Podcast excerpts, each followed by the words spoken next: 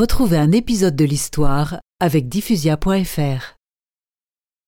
Finalement, l'état-major anglais reprend l'idée de Lawrence d'attaquer le port d'Aqaba. Ce dernier part avec un petit groupe de Bédouins. En route, il recrute d'autres tribus. Le chemin se révèle difficile, car c'est à la fois le désert et la montagne. «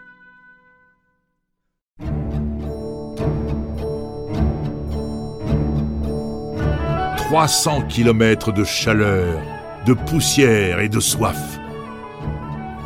L'air renvoyait le feu du soleil sur notre peau.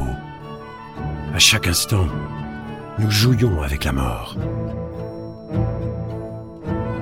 Nous sommes le 6 juillet 1917. 500 Bédouins attaquent la forteresse d'Aqaba.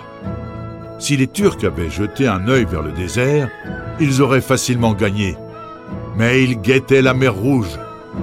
La surprise fut totale. Et Aqaba tomba aux mains des Bédouins. C'est une immense victoire pour les Arabes, mais aussi pour Laurence.